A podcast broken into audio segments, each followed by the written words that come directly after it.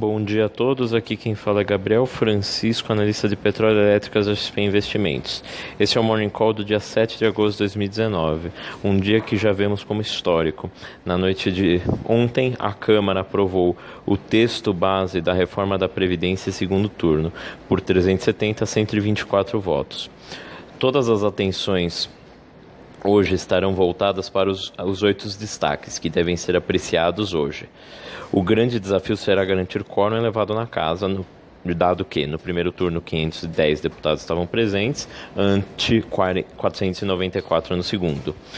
Um dos destaques no primeiro turno teve apenas 20 votos de folga e deputados da base governista e partidos de centro precisam estar presentes para mitigar riscos nas votações remanescentes.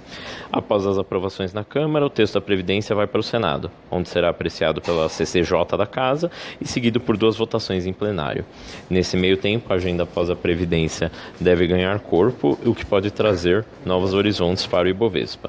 Reiteramos a nossa visão de que a Bolsa é o melhor ativo do Brasil e mantemos nossas projeções de 115 mil pontos no final do ano e 140 mil no próximo ano.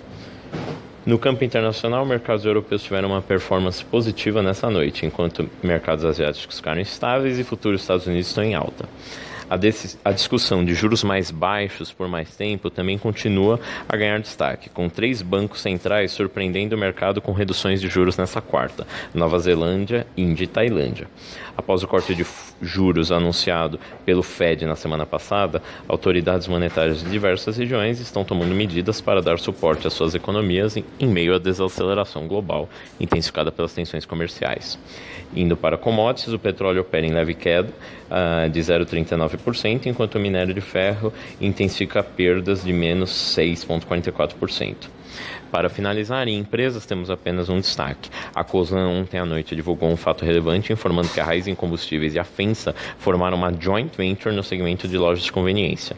Pelo acordo, a FENSA será proprietária de 50% da Raiz em Conveniências, o segmento de lojas de conveniência do, dos postos Shell, com valor implícito da empresa de 1,1 bilhão dos quais metade serão aportados pelo novo parceiro.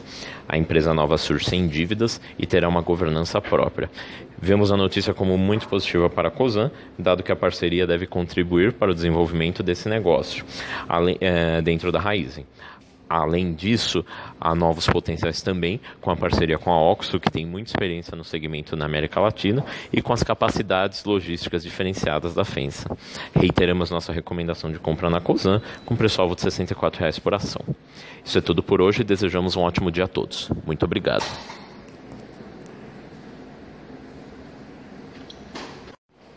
Bom dia a todos, aqui quem fala é Gabriel.